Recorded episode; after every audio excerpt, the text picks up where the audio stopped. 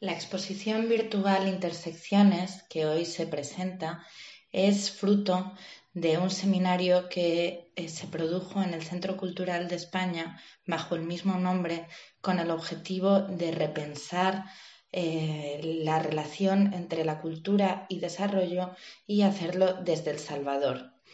Estamos acostumbrados a teorizar respecto al papel fundamental que la cultura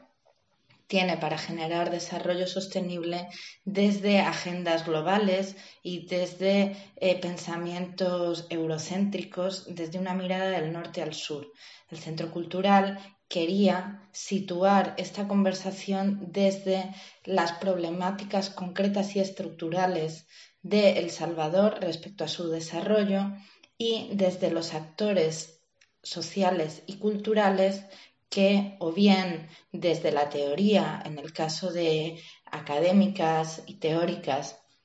o bien desde la experiencia, en el caso de activistas, eh, plantean un punto de partida eh, respecto a cuáles son los temas cruciales que deben interseccionar a la cultura para que ésta sea una palanca de cambio hacia una sociedad equitativa. El seminario se complementa con, una reflexión posterior eh, presentada en una publicación en la que no podíamos dejar de lado la participación de las artes visuales.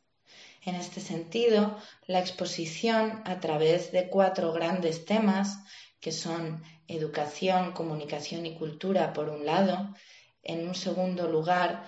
memoria, patrimonio y derechos humanos, en un tercer lugar, hábitat y medio ambiente, y por último, cultura, feminismos, género y juventudes,